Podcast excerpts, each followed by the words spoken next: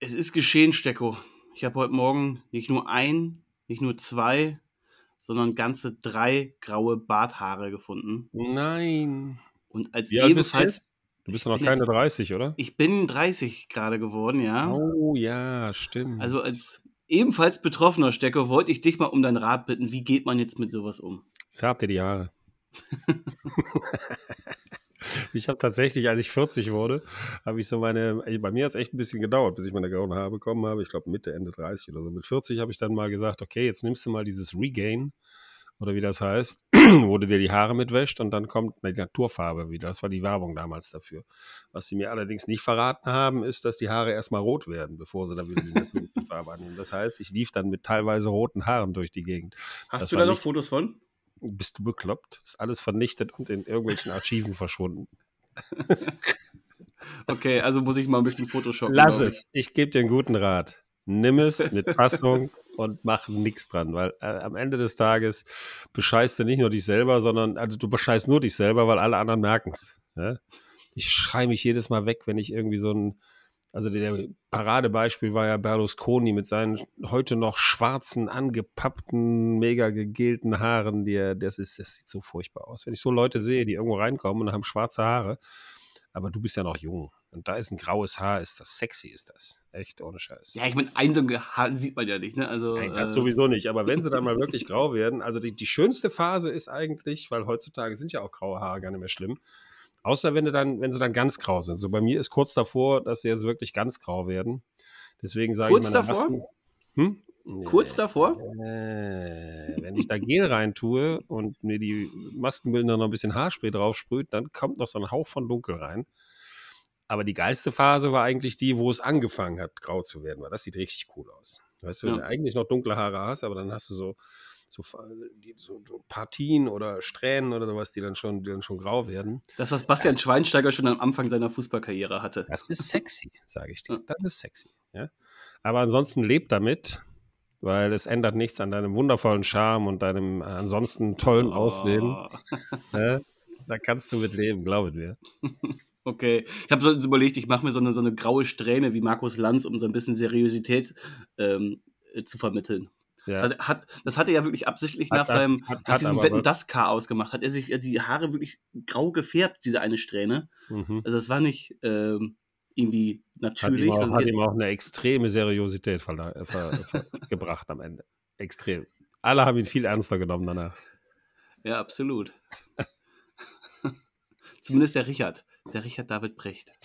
Heißt der David Genau. zweiter? Ich weiß gar nicht. Nicht meine Welt. Gut, Stecko, dann lass uns doch mal starten. Yay! Quarterback Sneak, der NFL-Talk mit Jan Stecker und den Dominics.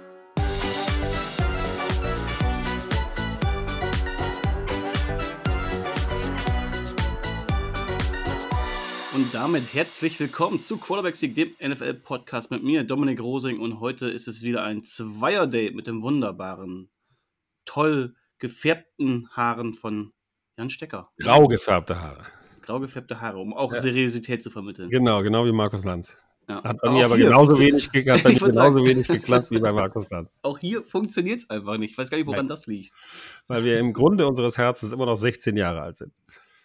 Ich weiß nicht, ob wir es bis zum 16. Lebensjahr geschafft haben mit unserem Na gut, sagen wir 20. 13, nee, 13, 14 sind wir, glaube ich, immer noch. In Naja. mancherlei Beziehung ja. In viel zu vielen, glaube ich. Ja, viel möglicherweise. Also wenn du meine Frau fragst, auf jeden Fall. Ja? Die wäre froh, wenn ich schon viel, viel reifer wäre. Wann kommt das? Irgendwie, also immer Drei, wenn ich dich, ich denke mir selber ja auch mal, immer musst du jetzt mal richtig erwachsen werden, Dominik. Und dann denke ich irgendwie immer automatisch an dich und dann weiß ich, okay, vielleicht kommt es auch einfach nie. Der Punkt ist, ähm, es, du kriegst schon so eine gewisse Altersweisheit. Ja? Also früher, wenn ich da gesessen habe, äh, weiß ich noch, äh, f- 2012, also generell eigentlich jetzt nicht nur beim Football oder so, dann habe ich immer gedacht, wenn einer einen Spruch macht, musst du unbedingt auch einen machen. Ja, da musst du einen draufsetzen, da musst du noch einen besseren machen, da musst du noch einen Lacher rausholen, den, den er schon hatte. Heute weiß ich ganz genau, dass das völliger Quatsch ist. Ja? Wenn jemand einen guten Spruch macht, wunderbar, kannst du lachen und freust dich darüber. Aber du musst selber nicht dauernd reinspringen und irgendwelche Sprüche machen. Und das, das habe ich wirklich gelernt und das mache ich auch nicht mehr und es ist ein viel entspannteres Leben. Das gilt fürs Privatleben genauso wie für, für Fernsehen. Ich bin da wirklich, wirklich viel entspannter geworden dann lasse ich dem anderen eben die Bühne und dann kann der, der kann es auch besser als ich im Zweifel und ich mache mach genau das, was ich am besten kann, nämlich äh, seriös und konsequent durch eine Sendung führen. Es kann aber, es passiert trotzdem immer noch, immer mal wieder, dass ich einen Spruch mache, den man auch eigentlich, den man leider in einer Live-Sendung nicht rausnehmen kann. aber ich finde schön, dass du da so mir, selbstkritisch bist. Ja, passiert mir immer noch, das weiß ich, aber wesentlich weniger als früher. Das stimmt, ja. oh Mann.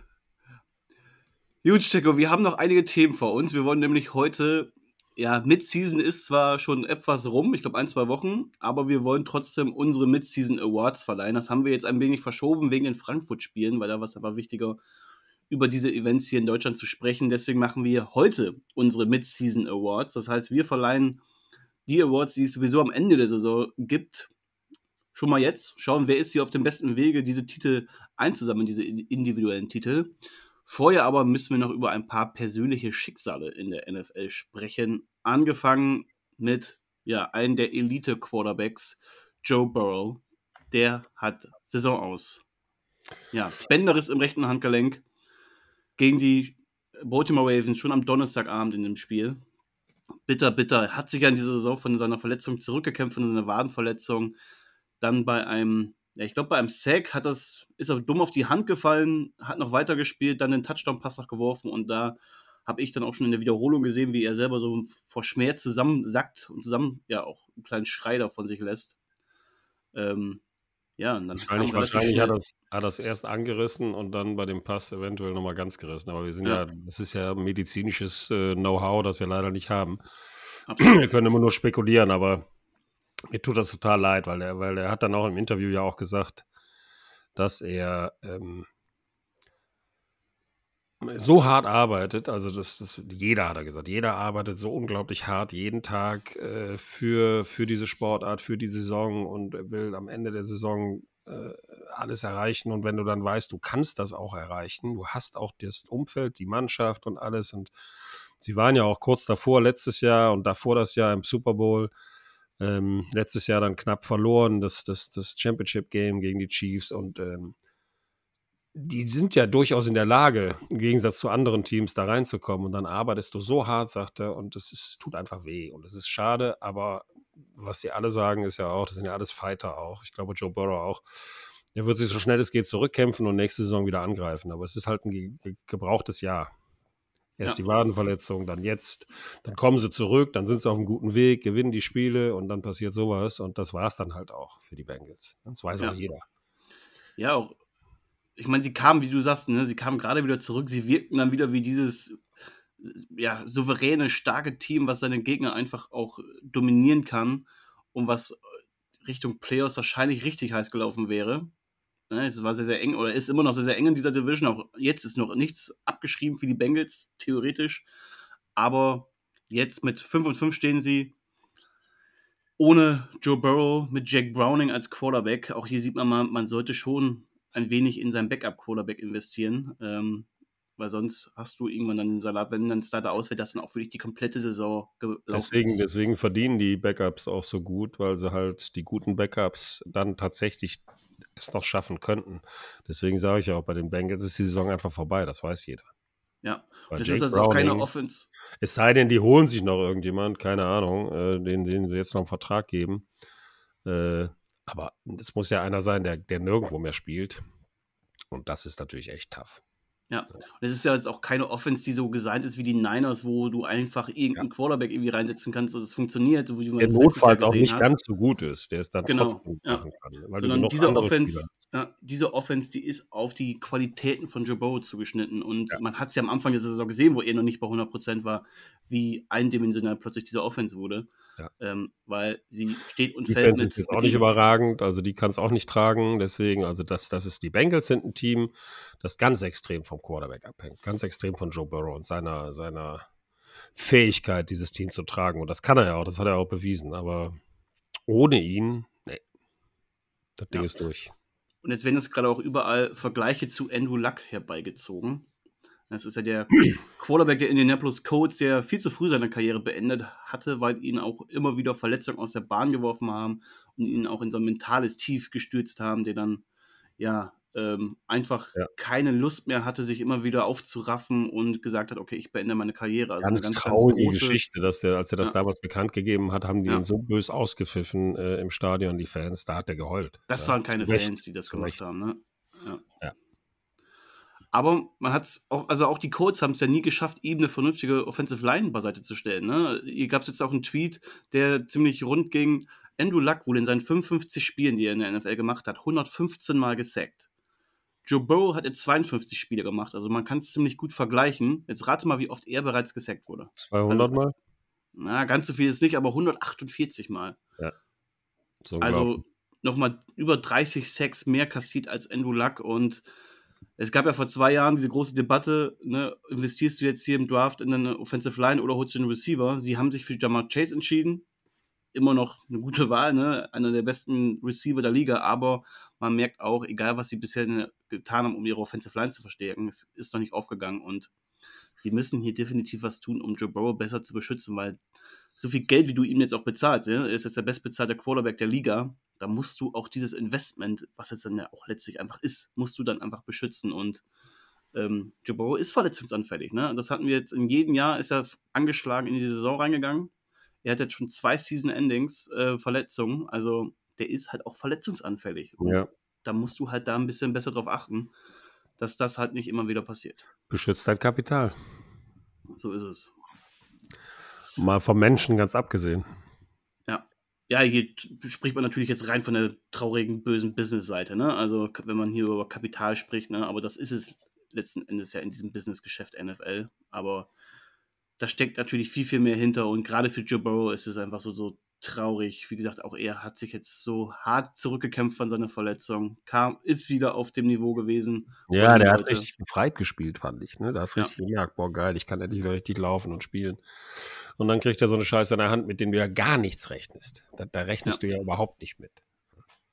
Aber gut, das ist, das ist immer noch ein Kollisionssport und da gebe ich dir völlig recht. Wenn du da nicht darauf achtest, deinen Quarterback vernünftig zu schützen, ja, die besten, die, die das am besten gemacht haben, waren immer die Dallas Cowboys, die tatsächlich gnadenlos ein paar Jahre lang hintereinander immer den First-Round-Pick in O-Line investiert haben, bis sie da eine O-Line stehen hatten, die so überragend ist und die ist ja immer noch gut. Ja. ja. Also da kannst du ja auch drauf aufbauen, dann ein paar Jahre lang.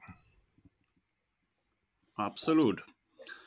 Ja, äh, die Bengals spielen am Sonntag gegen die Pittsburgh Steelers. Das ist, glaube ich, so ein richtungsweisendes Spiel in dieser Division, weil die Steelers, ach, die, die Bengals können sich erstmal keine Niederlage mehr innerhalb dieser Division leisten. Da haben sie, glaube ich, bisher jedes Spiel verloren, meine ich. Äh, und jetzt gegen die Steelers, die stehen 6 und 4. Die haben jetzt gerade gegen die Browns ja in diesem hochklassischen Spiel verloren. Ähm, Punktefestival. Punktefestival, ne? Stehen jetzt 6 und 4. Also, wenn die Bengals das verlieren, dann kannst du die Saison sowieso begraben. Ähm, das muss, müssen sie jetzt gewinnen, aber wie, weiß ich nicht. Also gegen diese Steelers Defense, die natürlich auch brutal stark ist und die einfach irgendwie auch immer wieder Spiele gewinnen, auch wenn sie bisher in jedem einzelnen Spiel weniger Yards gemacht haben als die, als die gegnerische Offense, äh, gewinnen sie ja irgendwie ihre Spiele und stehen 6 und 4. Das ist ein gleicher Rekord wie der, der der Bills, oder gleiche Siege zumindest. Ähm, das muss man sich auch mal auf der Zunge zergehen lassen, ähm, weil das sind unterschiedliche Kaliber, würde ich jetzt mal sagen. Ja, das, das ist die AFC North ist sowieso, äh, finde ich, eine taffe, taffe Division. Ich meine, klar, die Ravens sind da relativ gut im Spiel. Äh, die werden das Ding auch nach Hause fahren, aber dahinter, also äh, eigentlich drei Teams, die, die normalerweise die Chance hätten, in die Playoffs zu kommen. Also es könnte, das wär, könnte mal die erste Division sein. Ich weiß gar nicht, ob es die erste ist, ich glaube schon, wo alle vier Mannschaften weiterkommen ja. würden. Ja. Gab es, glaube ich, noch nicht, ne? weil diese Wildcard wurde ja jetzt sowieso erst vor kurzem auf drei ja, deswegen. Ja. Also die Bengals, glaube ich, die, die kannst du ab jetzt abschreiben. Das hast du ja auch schon ein bisschen gesehen. Und äh, die Browns, gut, die haben jetzt das Spiel gegen die Steelers gewonnen. Steelers natürlich mit einer extrem guten Defense. Die haben es, äh, finde ich, äh, DTR relativ einfach gemacht in dem Spiel und haben ihm wirklich ein Konzept an die Hand gegeben, mit dem er klargekommen ist, wo er auch, auch nicht so viel machen musste, bis auf äh, meistens kurze Pässe an die Seite oder kurze Pässe über die Mitte. Ähm, das hat dann am Ende funktioniert mit ein bisschen Glück, aber da würde ich sagen, da ist noch, da ist noch eine Chance da. weil die halt eine überragende Defense haben. Ja, da ist noch eine Chance, durchaus in die Playoffs zu kommen, vielleicht sogar die Wildcard zu überleben, aber, aber Bengals, kannst, kannst du das, das ist ja der Grund, warum man die Bengals rausknicken kann. Und die Steelers genau ja. das Gleiche, haben eine überragende Defense und versuchen Kenny Pickett da ein, ein, relativ einfaches Schema in die Hand zu geben, damit er nicht zu viel Fehler macht. Äh, macht er natürlich immer noch, ne, zum Teil. Aber die hoffen natürlich, dass der an Erfahrung gewinnt und dann dementsprechend besser wird. Aber Kenny Pickett ist jetzt auch nicht, glaube ich nicht, dass er das Potenzial zu einem richtigen Franchise-Quarterback hat. Ja, es ist auch hier schwierig bis jetzt zu, zu beurteilen, weil mit Canada der Offensive Coordinator ihm auch einfach wenig, wenig beiseite gibt. Also dieser Offensive Coordinator, man, man fragt sich ja irgendwie jetzt seit, seit Wochen und Monaten, wieso der immer noch im Amt sitzt und da die Plays callen darf, weil dieses Steelers Offense ist nicht gut. Und Kenny Pickett hat eigentlich letztes Jahr schon bewiesen, dass er auch mal was kann. Ne? Und man hat es auch in dieser Saison schon hin und wieder immer wieder sein Talent durchblitzen sehen. Und dass er es aber nie darf, erinnert so ein bisschen auch an die, an die Chargers in den letzten Jahren, nur nicht auf diesem ganz krassen Niveau. Ne? Justin Herbert ist schon nochmal eine andere Klasse gewesen. Aber ja, ich würde mich da schon nochmal freuen, wenn da mal irgendwie was passiert, dass man mal einen anderen Playcaller hat. Ja, die setzen, die setzen eindeutig auf, das ist ja auch mit dem Headcoach abgesprochen, das darf es auch nicht, Mike Tomlin will das ja so auch. Mhm. Ich glaube auch an, an, an aufgrund mangelnder äh, äh, Alternativen, aber Tatsache ist, die spielen Run, Heavy, Heavy, Heavy Run Offense, ja? Double, Dreifach Heavy, äh, zusammen mit, mit, mit einer richtig guten Defense und damit kommen die oft, aber nicht immer durch. Und du hast ihn gerade schon nur mit drei Buchstaben benannt. Dorian Thompson Robinson, der neue Quarterback der Cleveland Browns, ist ja auch ein Rookie, äh, übernimmt ja jetzt für Deshaun Watson, der ebenfalls das Saison aus äh, erlitten hat. Und er hat jetzt mal direkt die, die Steelers zum Sieg geführt, ne, weil es auch kein überragendes Spiel Browns. von ihm, auch genau die Browns, ähm, hat trotzdem gereicht und man hat es auch mal gesehen, dass er schon die Offense ein bisschen auch bewegen kann, wenn er auch mal eine Woche Zeit hat, sich darauf vorzubereiten. Beim letzten Mal wurde er kurzfristig reingeschmissen äh, und sah dann ja fatal aus und wurde direkt schon von vielen Seiten abgeschrieben. Jetzt darf er über PJ Walker starten und ja, hat jetzt seinen ersten Sieg geholt. Mal schauen, wo da die Reise hingeht für ihn. Und wir haben auch ein paar weitere Quarterback-Wechsel in der NFL jetzt äh, erleben müssen. Zum einen bei den New York Jets. Da haben wir schon, ich gesagt, länger drauf gewartet. Zach Wilson wurde ja bereits im Spiel gegen die Bills im letzten Viertel gebencht. Nun hat Robert Sala, der Head Coach, endgültig bekannt gegeben, dass er seine Rolle auch als Starting Quarterback der Jets verloren hat. Tim Boyle übernimmt Juhu. und Trevor Simeon ist sein Backup. Das heißt, Wilson ist nur noch die Nummer 3 in New York. Das ist erstmal ein Brett. War bitter nötig. Er war einer der schlechtesten, wenn nicht sogar der schlechteste Starting Quarterback der Liga. Aber so richtig zufriedenstellend ist das irgendwie immer noch nicht jetzt mit Tim Boyle, oder? Also Tim Boyle hat äh, eine beschissene Interception geworfen. Er hatte der nicht mal mehr ein ganzes Quarter Zeit, aber die Zeit hat er genutzt, um wenigstens noch einen Scheißpass rauszuhauen. Äh, hat vorher, habe ich gedacht, aha, okay, okay, da waren ein paar gute Pässe. Aber dann kam halt, und das ist eben der, das Problem, also auch Tim Boyle ist für mich nicht besser als Zach Wilson. Ja, da ist ja. Zach Wilson noch ein bisschen schneller und kann wenigstens noch ein paar Yards erlaufen. Äh, Trevor Simeon ist, dem traue ich durchaus mehr zu, eigentlich, als Tim Boyle. Aber ich, weiß ey, ehrlich, also die, diese ganze Diskussion da, ob die Jets dann so lange noch irgendwie durchhalten, bis Aaron Rodgers wieder da ist, halte ich auch für fragwürdig. Also ein Achillessehnenriss, bei aller Liebe, äh, das ist ja, das, der, der kann, gibt's, gibt's Wunderheiler auf einmal irgendwo? Dann würde ich gerne einen von denen haben. Ja, er macht ja diese, diese Delfintherapie da, wo, ja. wo er sich davon von Delfinen besingen lässt. Ey, kann also wenn es funktioniert am Ende, dann ziehe ich alles zurück. Wenn es funktioniert, ja, bitte, natürlich. Gerne. Vielleicht kriege ich ähm, ja, kann ich ja meine künstlichen Knie wieder heil machen. Ja. ja? Es gibt ja immer wieder Gerüchte jetzt und, und, Berichte, wo er auch seinen Teammitgliedern Fotos von Workouts oder Videos von Workouts schickt, wo dann alle beeindruckt sind. Das sind, kann, weiß nicht, ob man das alles ernst nehmen kann und ob er wirklich dann noch in, der, in die Saison zurückkommt, aber wenn, dann ist es halt irgendwann im Laufe des Dezembers und da werden die Jets nicht mehr im Playoff-Rennen sein, wenn das so weitergeht. Ja, Diese Offense. Der erste Achillessehnenriss in der Geschichte der Menschheit, der innerhalb von drei Monaten ja. geheilt wurde. Ja? Ja. Gut, andere brauchen dafür zwölf Monate, aber hey, ich meine, wir reden ja auch von Aaron Rodgers. Ich habe im August mein im Oberschenkel habe ich mir einen Muskelbündelriss äh, ne, nicht ein Riss, ne, ne, ne, ne, ne oder war es doch ein Riss? Ich weiß gerade gar nicht. Auf jeden Fall, der tut mir immer noch weh. also, äh, das verheilt immer noch nicht bei mir. Das kann, kann man mal sehen, wie, wie lange sowas dauert. ja, gut. Du hast vielleicht. Aber ich habe mich auch noch. Ich, möglicherweise noch hast du nicht die gleichen, exakt gleichen medizinischen Möglichkeiten, die Aaron Rodgers hat, aber. Ja, ich habe mich noch nicht mit, mit Delfinen beschäftigt, das stimmt, ja. ja. Ich habe es mir mit Voltaren versucht. So, das ist, das ist genau der Unterschied. Ja, ja nochmal kurz zu Tim Boyle. Seit 2018 in der Liga wurde er von den Packers undrafted in die Liga geholt. Ja, seitdem ein bisschen rumgekommen, hat drei NFL-Starts bisher machen dürfen. Äh, alle drei verloren. Ansonsten immer nur so als Backup mal reingekommen. Ähm, hat keine gute, gute Quote. Ähm, deswegen, das ist ja immer so diese Frage. Ne? Klar, man hat irgendwie warum auch immer so gehofft, dass Rogers im Laufe der Saison noch wiederkommt und man bis dahin noch im Playoff-Rennen ist und dann ändert sich alles. Aber diese Offense bewegt sich ja seit Wochen nicht. Es gibt ja absurde Statistiken und Rekorde, die sie gerade hier äh, traurigerweise brechen. Mit Drives, die sie nicht mehr zum Touchdown abgeschlossen haben. Äh, Tony Romo, der, der, der Experte bei dem Spiel, der hat sich, der, der kam auf diese ganzen Sachen gar nicht mehr klar. Der, der, der ist komplett ausgerastet, als die immer wieder angezeigt wurden. Und dass sie Jets da nichts getan haben, dieser ganzen Saison, ob sie jetzt einen Free Agent wie einen Carson Wentz doch mal geholt haben oder jetzt auch wie die Browns, die Joe Flacco irgendwie zurückgeholt haben. Und nicht irgendwie zum Beispiel, ich meine, die Vikings haben es vor der Trade Deadline richtig gemacht. Die holen sich dann Joshua Dobbs, der dann plötzlich richtig, richtig gut spielt wieder. Ne? Das ist einfach so, so ein intelligenter Quarterback, der nicht viel Zeit gebraucht hat und der dieser Offense auch wieder einen Spark gegeben hat, den dieses Team gebraucht hat. Und dass die Jets so engstirnig, so blind durch diese Verletzung von Rodgers wurden und so blind auch auf Wilson vertraut haben, ähm, stellt auch so ein bisschen Robert Sala in Frage, muss ich sagen. Auch er hat ja irgendwie am Wochenende mal betont, dass, dass Wilson ja eigentlich gut spielt, wo ich mir denke, what the fuck? Also kann er niemand mehr verkaufen eigentlich. Nee, vor allen Dingen, ich habe mal gerade geguckt, wie viel Tim Boyle verdient. Ja?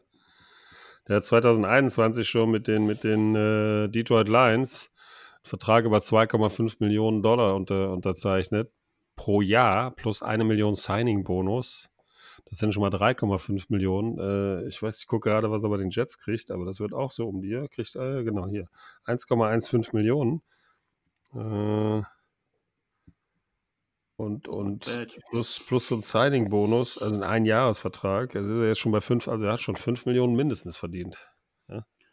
Backup-Quarterback in der NFL. Traum für einen, der jetzt drei Spiele gemacht hat und alle drei verloren hat, finde ich, sind fünf Millionen schon nicht so schlecht, ehrlich gesagt. Ja, ist, Wenn er eine schlaue, okay. eine schlaue okay. Ehefrau hat und das ein bisschen anlegt, ja. kann er eigentlich schon auskommen damit. Ja. Ist nicht so viel wie gewisse RTL-Kommentatoren bekommen, aber ist, ist okay. Stimmt, mein Signing-Bonus war wesentlich höher. Natürlich. Der lag bei 50 Euro, glaube ich. äh, immerhin. Ja, das waren die zwei Getränke, die ich ausgegeben bekommen habe bei dem Gespräch. zwei Wasser, waren teuer. Nee, also, also, aber da siehst du mal, also, weil man ja immer sagt, ach, der arme Kerl, der ist, ist nur so ein Journeyman. Die Jungs haben ein gutes Leben. Ne? Wenig Verantwortung, kriegen trotzdem ganz gute Kohle und kommen mehr als nur über die Runden. Ja, ja und oft sind es ja auch die Backup-Quarterbacks, die, die nach ihrer aktiven Karriere in die Trainerlaufbahn wechseln, weil ja. sie eben viel an, an der Seitenlinie stehen und viel dieses Playcalling mitbekommen, ja. viel mit dem Headcoach auch zusammenarbeiten, mit den besten Quarterbacks der Liga zusammenarbeiten und die gehen dann oft in die Headcoaching oder in die mhm. Coaching-Karriere und machen da meistens dann auch noch ganz gutes Geld. Einige also, Beispiele, ne? ja. Jason Garrett zum Beispiel, der, der jahrelang die Cowboys trainiert hat und vorher auch nur Backup war hinter Troy Aikman. Ich mache nur sein, sein Klatschen nach. genau. Mr. Clappy. Ja, war lange Coach bei Cowboys. Ja.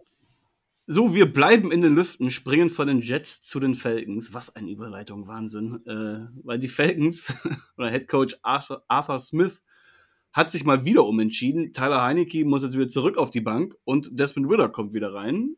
Ist jetzt wieder der Starting Quarterback im nächsten Spiel. Verstehst du dieses Hin und Her? Kämpft hier Smith etwa schon um seinen Job?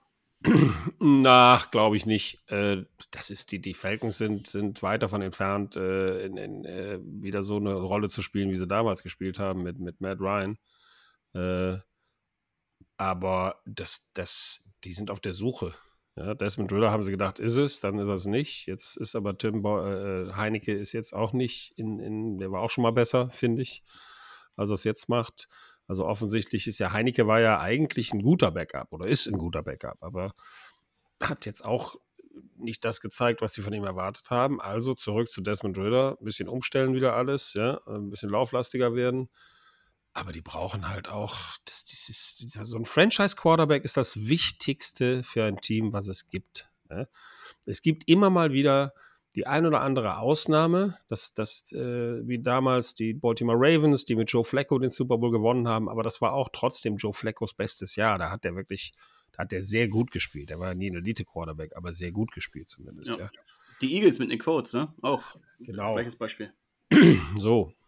Aber äh, es ist einfach unfassbar wichtig, dass du, dass du, das siehst du jetzt am besten bei den Texans, ja, die, die da äh, mit CJ Stroud einfach auf einem ganz anderen Level sind. Auf einem ganz anderen Level als letztes Jahr. Ja. Die sind tatsächlich jetzt ein Playoff-Contender. 6 und 4, der wird immer besser. Ja, ja gut, er hat zwei Interception geworfen im letzten Spiel, aber das ist, das ist, was ein Quarterback ausmacht. Quarterback ist, ich weiß nicht wie viel, mindestens 50 Prozent äh, deiner, deiner Qualität der Mannschaft. Das siehst ja, ja auch dann, dann dass, dass auch Quarterbacks, die mit nicht überragenden Receivern in, in die Saison reingehen, trotzdem eine super Saison spielen. Oder das Team eine super Saison spielt. Ja. Du musst auch nicht immer den Star-Receiver haben. Das ist, es geht auch ohne, wenn du den richtigen Quarterback hast, wie Patrick Mahomes zum Beispiel. Gut, er hat Travis Kelsey, okay, ist zumindest einer. Das ist ein gutes Trostpflaster.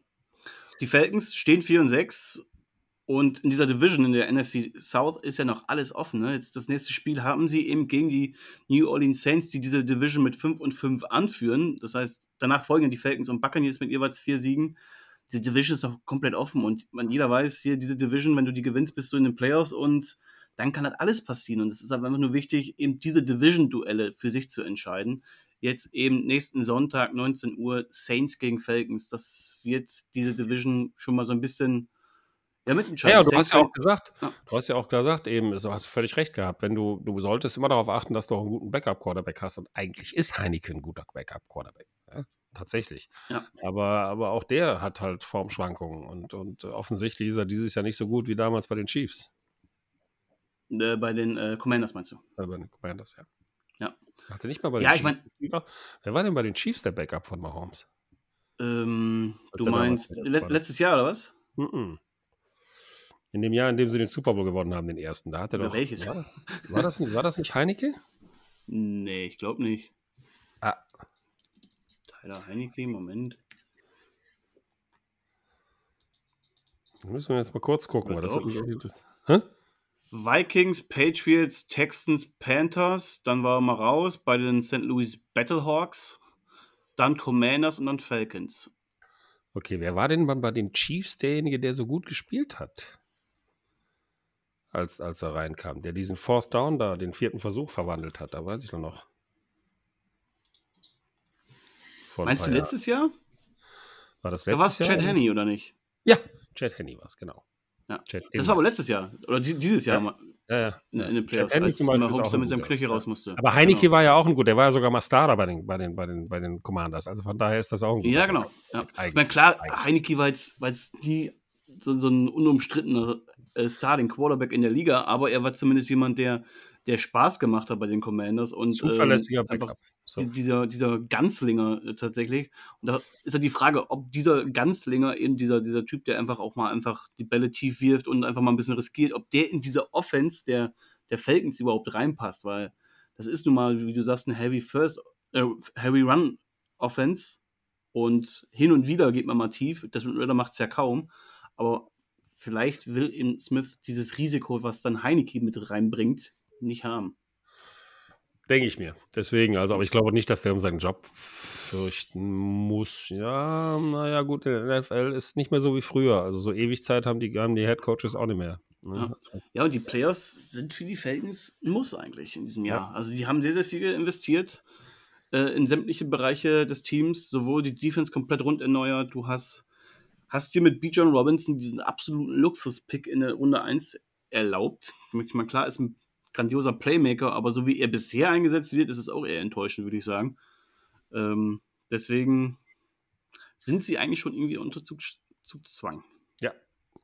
Naja, wir haben sich halt am, äh, am, vor der Saison auf Desmond Ritter festgelegt und haben gedacht, aus dem machen wir was und dann war aber dann, äh, kommt halt nicht dahin, wo sie ihn haben wollen. Noch nicht zumindest. Ich weiß nicht, ob sie an ihm festhalten wollen, aber das ist dann, du, du kannst da auch nicht ewig Zeit geben. Und sagen wir mal so, es gibt natürlich mega talentierte Quarterbacks, denen verzeihst du auch mal ein erstes, äh, ein zweites schlechtes Jahr.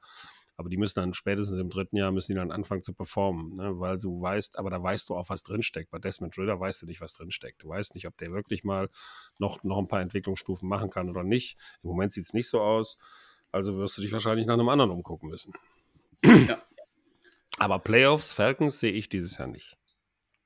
Auch nicht, okay. in, der, auch nicht in der Division. Also sind für dich die Saints hier klarer Favorit? Die Saints sind für mich Favorit, aber nicht klarer Favorit. Okay. Siehst du die Bucks oder die Falcons eher an zwei? Eher die Bucks. Alright. Interessant. ja, ja. Ich finde auch Baker Mayfield macht keinen schlechten Job. Der ist immer noch ein bisschen Aussetzer ja, durch, aber absolut. die Aussetzer werden weniger. Ja. Und, und der führt das Team eigentlich ganz gut. Ja, also eher die, Buccaneers, ja. eher die Buccaneers als die Falcons, äh, die den, den Saints vielleicht das Ding noch streitig machen können. Ja, die Buccaneers haben ja jetzt gegen die 49ers ihre Grenzen aufgezeigt bekommen, 27 ja. zu 14 hier verloren, aber das ist auch einfach nicht deren Kragenweite. Wie gesagt, hier geht es, glaube ich, darum, irgendwie in die Playoffs zu kommen als Division-Sieger und dann halt auf Tagesform zu hoffen. Gibt, es, gibt auch, es gibt auch tatsächlich einfach ein paar Teams in der Liga, die spielen in einer anderen Liga. Ja. ja. Die können auch mal ein Spiel verlieren, da kann es auch mal eng werden, so ein bisschen, aber das ist, da würde ich im Moment, würde ich da, also die, die, klar, die Chiefs mit reinholen, die, die 49ers, die Eagles, äh, die, die Lions, die jetzt auch mit viel Glück ja das Ding nur noch gewonnen haben äh, gegen die Bears. Ja, und die Bears sind nun wirklich eines der schlechtesten Teams. Also trotzdem, das sind so die Teams für mich, die in der eigenen Liga spielen, die auch dann ganz bestimmt im, am Ende in den Playoffs weit nach vorne kommen können. Und alle anderen Teams können hoffen, in die Playoffs zu kommen, aber so ein Durchmarsch dann wie von einem Wildcard-Team wie damals die, die Giants, die dann gegen die Patriots noch gewonnen haben im Super Bowl, das sehe ich dieses Jahr nicht, ehrlich gesagt. Auch die letzten Jahre auch nicht. Du siehst ja, das sind ja immer die gleichen, die da, die da oben mitfeiern. Außer, dass die Eagles da jetzt noch mit reingerutscht sind. Ja. Seit letztem Jahr. Es gibt noch zwei Teams, über die ich sprechen will, bevor wir auch zu den Awards kommen. Einmal die Denver Broncos, Stecko. Die haben jetzt vier Siege in Folge geholt, stehen plötzlich 5 und 5. Wir haben uns, was haben wir uns lustig gemacht auch über die Broncos, äh, als es wirklich wieder gar nicht lief, auch mit Sean Payton nicht und äh, er und, sich, und Russell Wilson sich teilweise am, am äh, Spielfeldrand aber, aber auch zu Recht. Ja, natürlich. Die haben fucking 70 Punkte kassiert gegen die Dolphins. 70 Punkte. Ja. ja. Aber jetzt also daher, gewinnen sie. Nicht, ja, weißt du, woran es liegt? Also unter anderem natürlich. Aber es ist ja, es ist ja im Football ist es ja auch immer das Momentum. Ja? Diese, mhm. Dieses Selbstbewusstsein, das ist ja, gilt eigentlich für alle Sportarten. Aber ähm, Russell Wilson spielt wieder wie Russell Wilson. Das ist der Hauptknackpunkt. Ich weiß nicht, was Sean Payton mit dem gemacht hat, aber was der da wieder rauszaubert teilweise ist echt unglaublich. Das ist genau wie früher. Das ist überragend. Ja, ganz so würde ich noch nicht sagen. Nicht ganz, so, nicht, ja. nicht ganz so konstant auch, aber also das eine Spiel, ich weiß nicht mehr, welches Spiel das war, da, der, da, da, war der wirklich der alte Russell Wilson. Und die, die letzten Spiele auch noch, äh, nicht mehr ganz so, aber was der da im Lauf noch weggepitcht und gemacht und getan hat und selbst gelaufen ist, also der ist zumindest nicht weit von der Form entfernt, die er damals hatte und das, das und hat ein Team, das von der Qualität her nicht so gut ist, wie es damals die Seahawks waren, aber die, die aber let's ride, sage ich dann nur. Nee, bitte nicht, nicht nochmal let's ride sagen. da geht's wieder los. Eieiei. Ja, ich meine, es liegt zum einen an, was du willst, der wieder besser spielt. Ich meine, er hatte jetzt auch nicht diesen, diesen miserablen Saisonstart wie letztes Jahr, sondern er war ja sogar recht okay, auch als es nicht lief. Ähm, er spielt jetzt aber trotzdem eine Klasse besser wieder. Ähm, Woran es aber auch liegt, ist die Defense, die sich stabilisiert hat, die jetzt ja. zumindest auf einem durchschnittlichen Niveau agiert und nicht mehr diese, diese bodenlose Defense ist, die 70 Punkte kassiert, sondern mhm. die sind mittlerweile gerade in der Passverteidigung sehr aggressiv, äh, sammeln auch gerade richtig viele Turnover. Also die gewinnen ihre Turnover-Battle und gerade in so engen Spielen wie gegen die Vikings ist das am Ende entscheidend. Ähm, weil so gewinnst du halt 21 zu 20 dank eines späten Touchdowns von Wilson, die ja bis dahin in diesem Spiel auch nicht wirklich ja, aggressiv waren, beziehungsweise erfolgreich. Ne? Du hattest dann irgendwie fünf Field Goals bisher, nur keinen einzigen Touchdown, oft gestoppt, gerade in der Red Zone. Und dann schaffst du am Ende diesen einen genialen Wurf zu Cameron Sutton, äh, Cortland Sutton, äh, der ihn dann natürlich auch ganz super fängt. Starkes Spiel gemacht auch von ihm. Ja, und so gewinnst du halt gegen die Vikings, die dann doch zu viele Fehler gemacht haben wieder. Yep. Und jetzt die zwei Teams, die auch wieder irgendwie sich zurückgemeldet haben, sind die Jaguars und die Bills. Beide mit einem eindrucksvollen Spielen, vor allem auf offensiver Seite. Wieso schwankt es gerade bei diesen Teams von Spiel zu Spiel, Stecko? Hast du da eine Erklärung für? Nee, keine Erklärung direkt, aber die Jaguars, finde ich, äh, äh, machen das sehr viel besser als die letzten Jahre. Also die, die finde ich schon richtig gut. Die sind aber trotzdem, kannst du jetzt aus einem, aus einem Durchschnittsteam nur mit einem guten Quarterback nicht ad hoc direkt ein Megateam machen. Äh, ich finde, die Jaguars werden von Jahr zu Jahr besser und ich glaube, dass die, also wenn die jetzt nochmal gut draften und, und vielleicht auch in der, in der Defense sich noch ein bisschen verstärken, dass die durchaus ganz weit nach vorne kommen können, so in den nächsten Jahren. Weil Trevor Lawrence ist, ist perfekt, ja, Elite-Quarterback, auf jeden Fall. Ähm, die Bills, äh, ich glaube, dass äh, Josh Allen äh, mit die schlechteste Saison seines Lebens spielt gerade. Aber äh, er ist immer noch gut genug, das Team zu tragen. Ja? Er muss halt nur echt aufpassen mittlerweile, dass er diese wilden Würfe mal wieder einstellt. Das hat er letztes Jahr damit angefangen, so ein bisschen verstärkt. Der hat das ja immer schon mal gehabt. Es ist ja auch okay. Ja? Oft mhm. hat er auch Erfolg damit. Aber dieses Jahr ist das schon, also die Fehler, die er dieses Jahr gemacht hat, waren, haben sich gehäuft und das darf ihm natürlich nicht passieren. Aber generell finde ich, dass die, dass die Bills auch auch da ein bisschen selber arbeiten müssen dran. Ja, die müssen sein Team auch mal verbessern. Das ist genau wie bei den Bengals. Eigentlich hängt da alles von Josh Allen ab und Stefan Dix. Ne? und die, gut, die, die, die Defense ist jetzt nicht, nicht schlecht, aber ich finde, da gibt es so in, in, in einem oder anderen Bereich, also sie könnten die machen nochmal so, so, so einen Mega-Receiver hinstellen, ja, den sie mal vielleicht nochmal draften für ihn. Äh, und sie könnten auch ein bisschen das, das Laufspiel noch ein bisschen verbessern insgesamt vielleicht da noch jemand holen. Und, ja, und, ja, und das sind ja jetzt auch gerade äh, Punkte, die, äh, die du richtig ansprichst. Ich meine, äh, gerade Receiver, dafür haben sie ja dort einen Kincaid in der ersten Runde geholt. Es gab einfach nicht diesen, diesen krassen Receiver, der zu ihm gefallen auch, ist. Ja, der auch schön gefallen gelassen hat in dieser Saison schon ein paar Pässe. Aber der auch jetzt in diesem Spiel wieder richtig, richtig stark war und immer besser. Nachdem er also vorher einen fallen gelassen hat, einen wichtigen Ball. Also Aber von Woche zu Woche wird der gerade besser. Auch Shakir ist gerade eine richtig gute Nummer zwei ja. äh, der da echt aus dem Nichts irgendwie gekommen ist bei den, bei den Bills. Also da kommen jetzt gerade auch in der Offensive viel, ja, viele junge Spieler nach, die eben diesen Schritt machen, die, ja, aber die, auch, sie machen mussten auch, und aber das liegt auch mit an Josh Allen, der jetzt nicht mehr nur noch auf Stefan Dix wirft. Ja? ja. Das ja, ist klar. ja auch der Quarterback, der dann auch die Jungs anwirft und denen eine Chance gibt und die müssen dann halt auch performen. Ja? Und das funktioniert gerade und ich, vielleicht kriegt er jetzt auch vom Mindset her äh, das hin, dass er sagt, okay, es muss nicht immer Stefan Dix sein, sondern ich kann auch, ich habe auch noch andere Jungs, die ich anspielen kann. Ja. Und ich muss auch nicht unbedingt diese wilden Würfe dauernd machen. Also die Bills, die sehe ich immer vorne, die können es immer schaffen, die werden in die Playoffs kommen, definitiv. Und die sind ein Team, das du in einem Playoff-Spiel erstmal schlagen musst. Ja. ja. Zu Josh Allen sage ich noch nichts, weil über den sprechen wir wahrscheinlich nachher nochmal, ohne jetzt zu viel zu äh, spoilern hier. Ähm, aber auch hier, sie haben ja den, den äh, Offensive Coordinator ausgetauscht. Ken Dorsey wurde ähm, nach diesem desaströsen Spiel gegen die Broncos entlassen. Das war ja auch ein bisschen umstritten, diese, diese Personalie, warum man ihn jetzt entlassen hat, so als, als Sündenbock äh, deklariert hat, weil er statistisch gesehen eine starke Offense aufs Feld gesteckt hat. Ne? Aber ja, aber andererseits, offenbar gab es ja auch einfach interne Differenzen. Es hat einfach auch, diese Chemie zwischen ihm und Allen hat offenbar nicht gepasst. Und jetzt mit äh, Joe Brady als Playcaller sah die Offense jetzt im ersten Spiel gegen eine starke Jets-Defense, das muss man denen ja immer noch lassen, schon richtig gut aus. Auch das Laufspiel sah deutlich besser aus. Das war ja eben immer diese, diese Schwäche dieser Bild, dass du, du hattest am Anfang der Saison ein starkes Laufspiel und hattest plötzlich ein zweites Element. Das heißt, Allen musste sich nicht unbedingt immer nur auf seinen Arm verlassen. Das ist dann während der Saison komplett verloren gegangen und jetzt ging dieses Laufspiel dann doch wieder ein äh, bisschen runter von, vom Fuß. Deswegen mal schauen, ob das Ganze jetzt nur so, ein, so, eine einmalige Sache war oder ob die Bills sich hier tatsächlich jetzt mit Joe Brady als Playcaller äh, besser entwickeln. Ähm, das Monday Night Game war das Super Bowl Revival der Chiefs yes. gegen die Eagles. Ein absolutes Monsterspiel in dieser Liga. Die Chiefs standen 7 und 2, die Eagles 8 und 1. Jeder hat sich auf dieses Spiel gefreut. Die Eagles haben es für sich entschieden.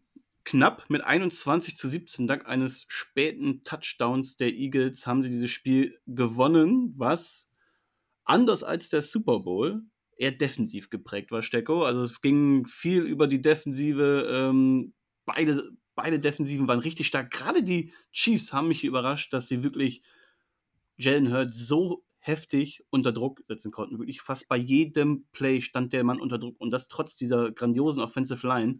Ähm, mehrmals wurde er bei kritischen Plays auch gesackt, ähm, wo dann auch ein Spieler komplett ungeblockt durchkam. Die Chiefs haben hier einen richtig guten Job gemacht und, glaube ich, auch mal so eine Blaupause aufgelegt, wie man diese Eagles O-Line irgendwie überraschen kann. Ne? Mit viel Slot-Corner-Blitzes auch. Äh, Trent McDuffie hat da ein grandioses Spiel gemacht. Am Ende hat es trotzdem nicht gereicht, weil die Chiefs Offense einfach immer noch Probleme hat mit ihren Receivern. Also da lässt wirklich jeder Bälle fallen. Das ist Wahnsinn. Selbst Travis Kelsey dieser Woche ähm, mit ein paar kritischen äh, Drops. Also das, diese Chiefs, ne, ähnlich wie bei, wie bei der Jets mit auf Quarterback, dass die Chiefs hier wirklich nichts getan haben auf, auf Receiver bis zur Trade Deadline, außer irgendwie McCall Hartman zurückzuholen, der trotzdem auch gar keine Rolle irgendwie spielt.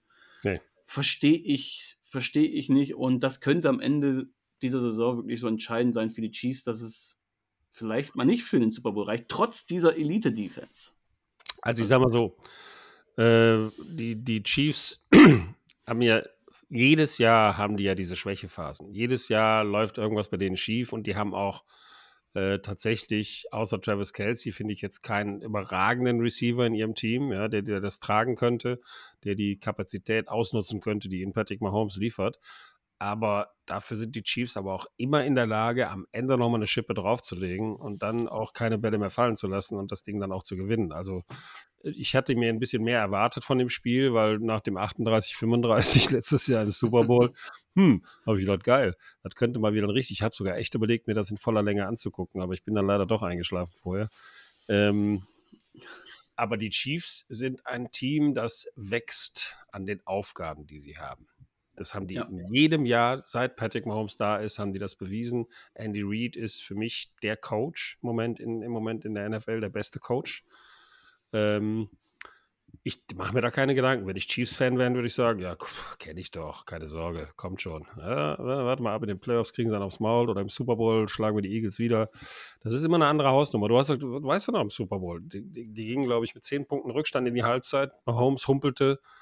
Du hast gedacht, das Ding ist durch und gewinnen am Ende 38, 35. Also die Chiefs sind einfach ein Team, das, das ja, an seinen Aufgaben wächst. Ja, ja klar, ich meine, du hast diesen ultimativen X-Faktor in Patrick Mahomes auf dem Feld. Ich meine, wir hatten es auch beim Super Bowl.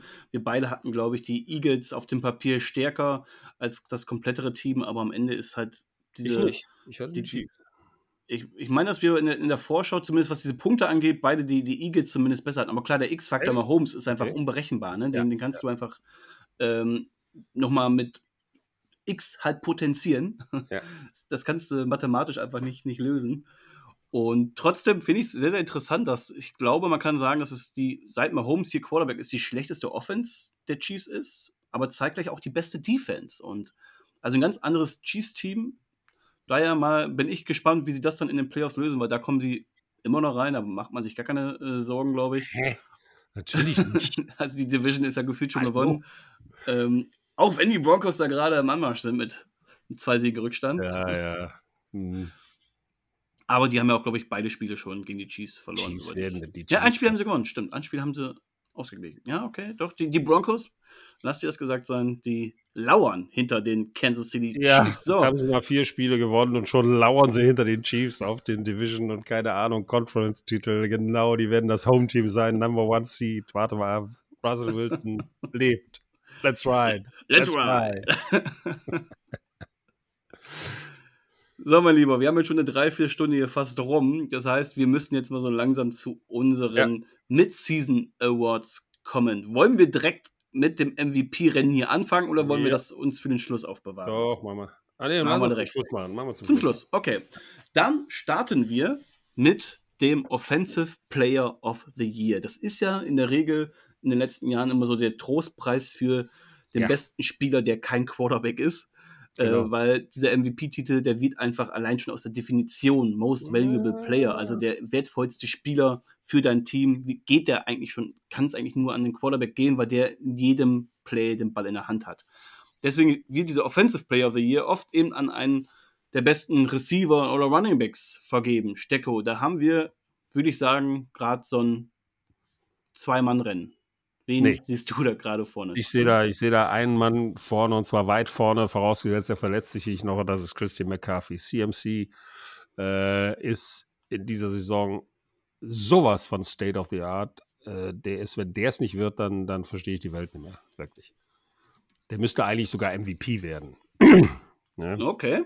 Also wenn im Moment finde ich, wenn, wenn du das siehst, was der da macht und wie der es macht, das ist so überragend. Also wenn überhaupt, dann, dann Christian McCaffrey.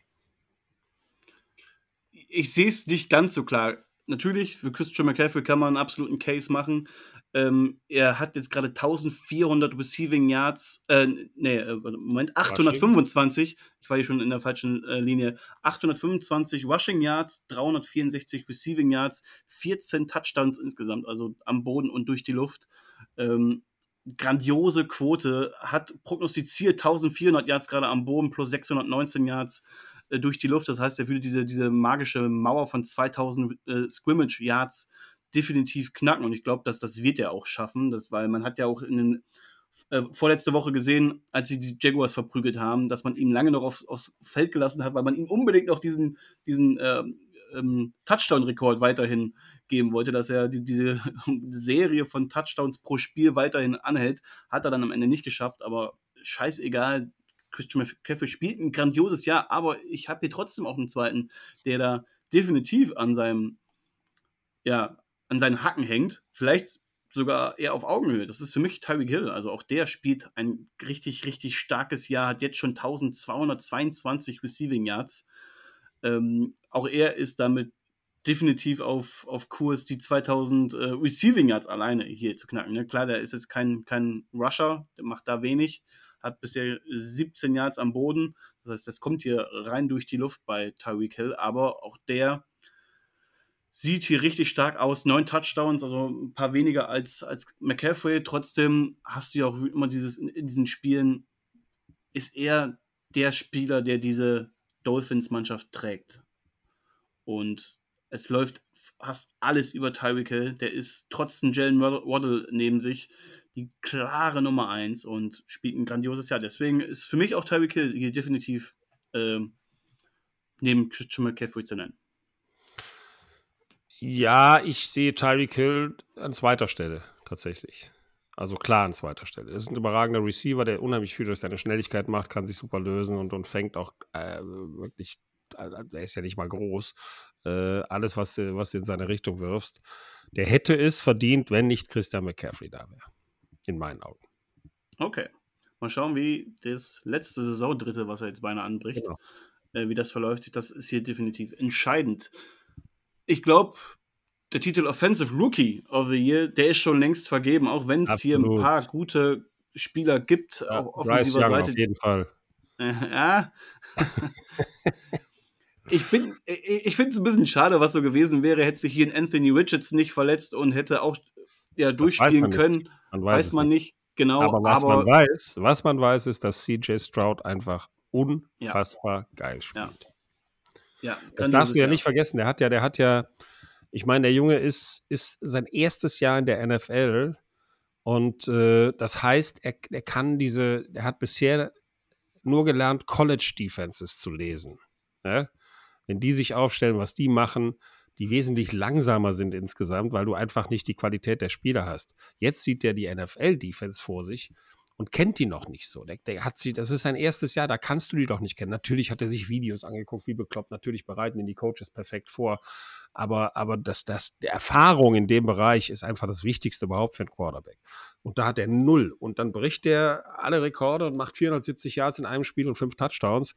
Das ist, das ist unfassbar. Das heißt, er ist Instinkt, allein von seinem Instinkt her, ja, und von seiner Art zu spielen her, findet der seine freien Leute, auch wenn er unter Druck ist, immer noch. Und da haben sich schon so viele, so viele gute Quarterbacks schwer dran getan, gerade, gerade als Rookies. Deswegen finde ich, also, ich bin völlig begeistert von dem. Völlig, ja. völlig begeistert. Das ist auch hier alles nachhaltiges Play, was er zeigt. Ne? Gerade als Passer ist er eine Wucht, der ist nach, nach Yards schon Platz 3 in der Liga, nach Touchdowns ist er Platz, wo soll, äh, Platz geteilter Platz 9, aber auch hier mit Patrick Mahomes auf einer Ebene, hat weniger Interceptions geworfen als Mahomes, ne? 8 ja. zu 5 hier äh, um einfach mal das zu vergleichen, wenn man hier gerade schon äh, parallel. Äh, ja, und liest. gewinnt auch Spiele, in denen er dann mal zwei Interceptions wirft, weißt du? Die gewinnt er genau, am Ende trotzdem ja. noch, weil er, weil er, er hat jetzt zweimal schon einen überragenden letzten Drive hingelegt. Ne? Also ja. das darf man ja auch nicht vergessen. Das, wovon jeder Quarterback eigentlich träumt, dass er das ein paar Mal in seiner Karriere machen kann. Dieser, dieser letzte Drive, äh, äh wo du nochmal ausgleichen bzw. in Führung gehen musst. Also was der in diesem Jahr schon erreicht hat, alles ist, ist der, der wäre auch einer meiner MVP-Kandidaten, wenn er nicht Rookie wäre.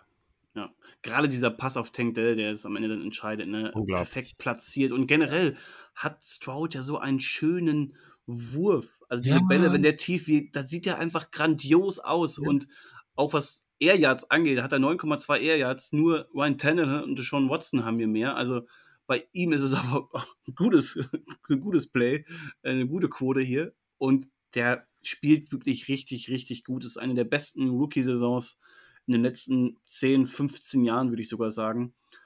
CJ Stroud ist definitiv in den nächsten Jahren im MVP-Rennen. Ob er in diesem Jahr dabei ist, du hast es gerade schon so ein bisschen gespoilert, reden wir gleich nochmal vielleicht drüber.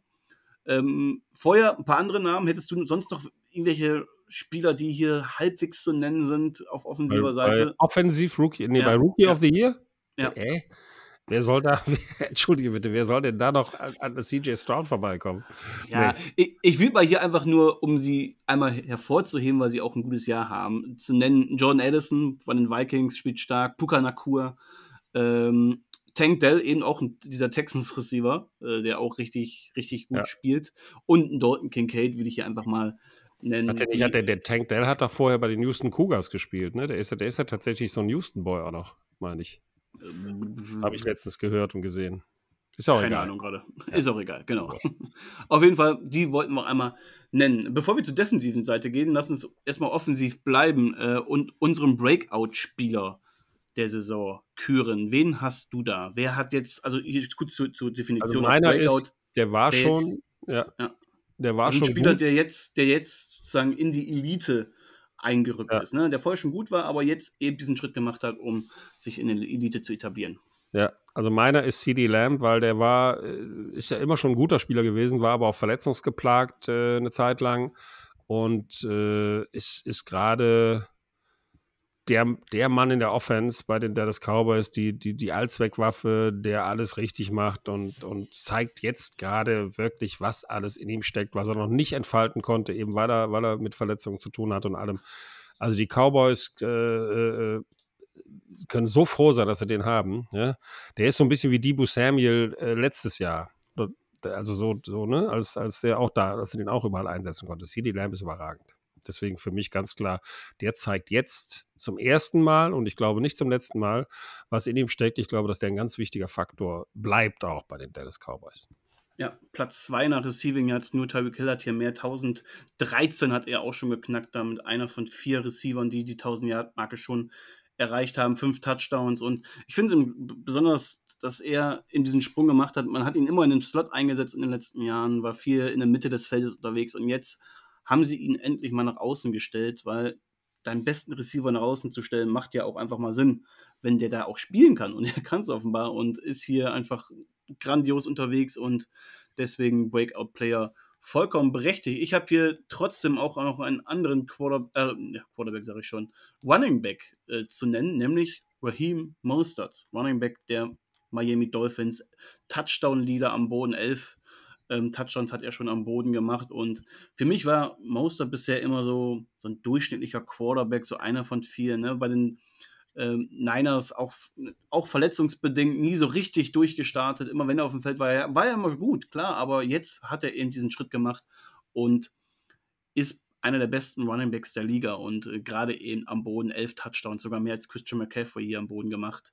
Äh, dazu 691 Yards, auch das ist Platz ist Platz 2 äh, hinter McCaffrey. Aber auch, er ist einfach so ein Spieler, der perfekt in diese Dolphins Offense passt, mit seinem Speed, mit seiner Geschwindigkeit. Einfach eine gute Saison. Und deswegen, ja. mehr als gute Saison. Und deswegen ja. ist er für mich der Breakout-Spieler. Okay.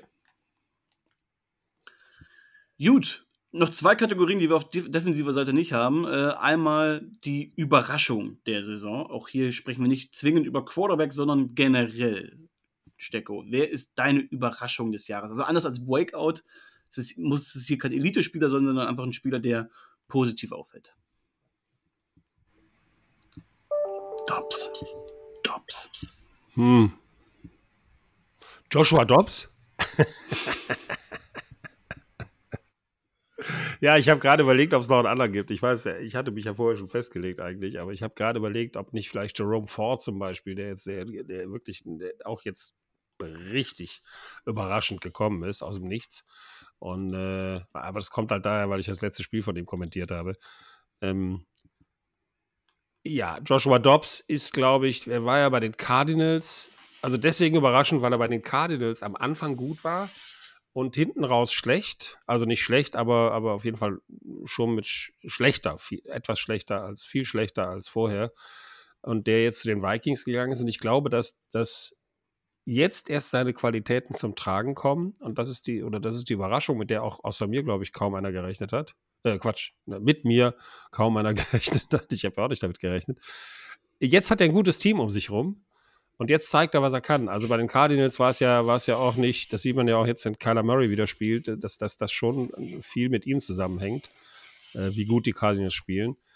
Und jetzt bei den Vikings hat er halt auch noch richtig gute Jungs um sich rum. Ja? Und das, das hat dazu geführt, dass der jetzt wirklich überraschend gut spielt. Und das freut mich auch ein bisschen für die Vikings, weil ich finde, dass sie es verdient haben, in die Playoffs zu kommen. Als ja. zweites Team hinter den Lions.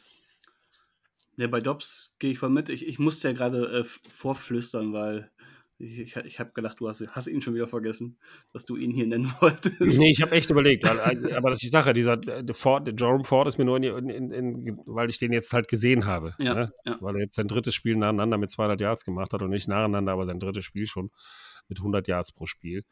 Ähm, und das ist, äh, der, der trägt da auch schon eine ganze Menge.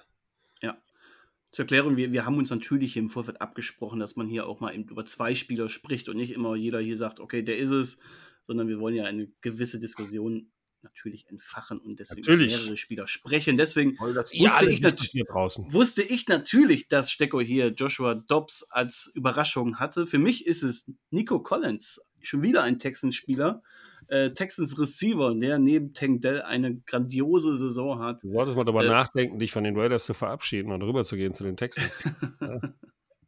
Ja, ich, merke da, ich, merke da, tiefe Gefühle von dir.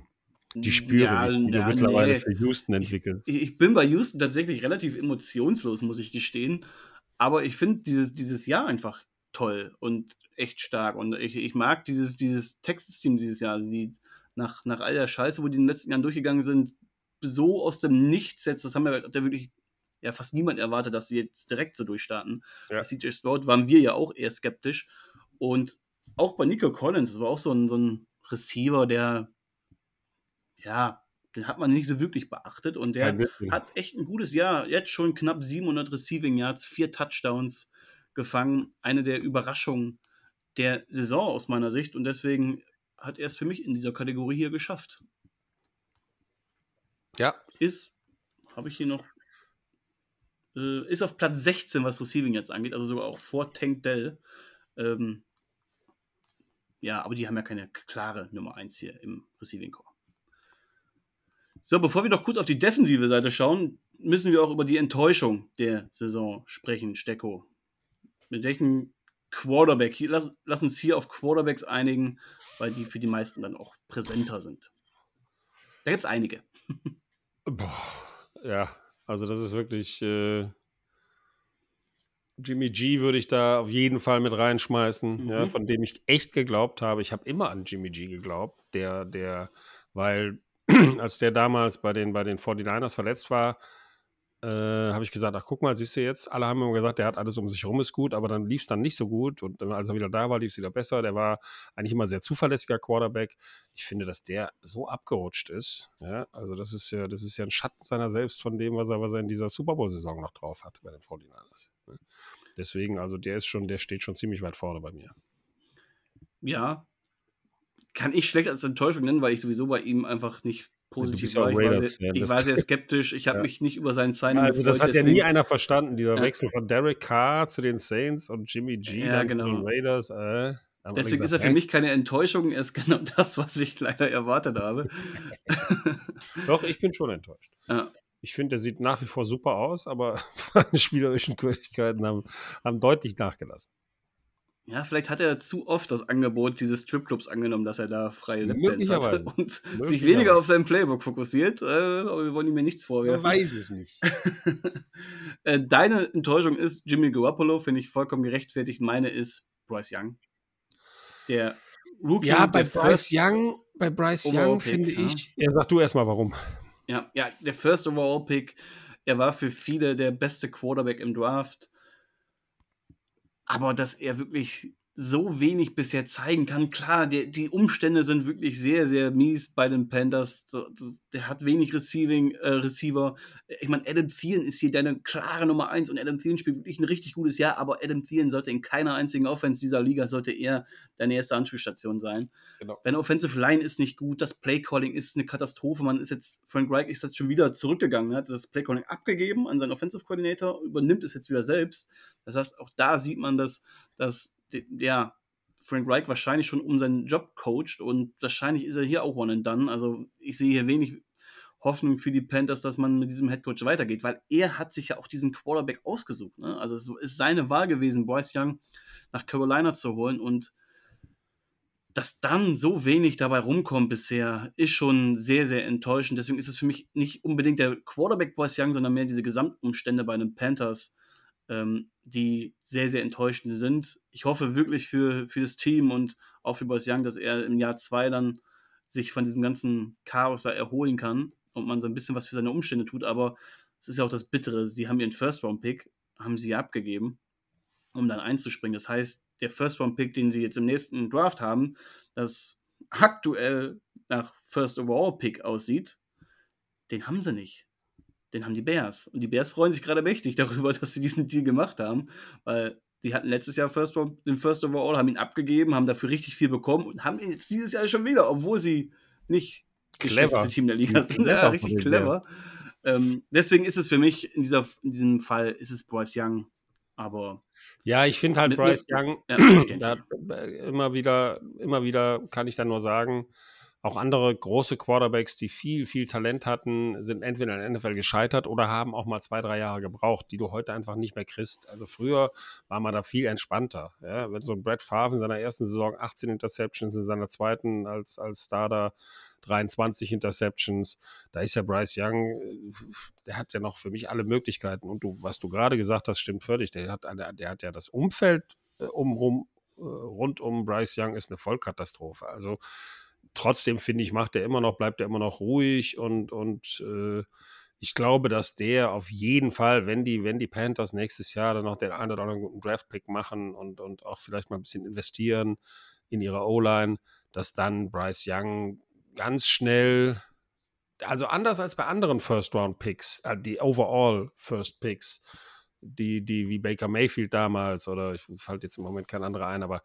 äh, da, da gibt es ja einige, die dann wirklich, wo du sagst, boah, aus denen ist nie was geworden, glaube ich, dass aus Bryce Young durchaus noch was werden kann. Also da gibt es große ja. Hoffnungen, dass der dazulernt und dass der besser wird und dass der tatsächlich auch die Erwartungen mal erfüllt.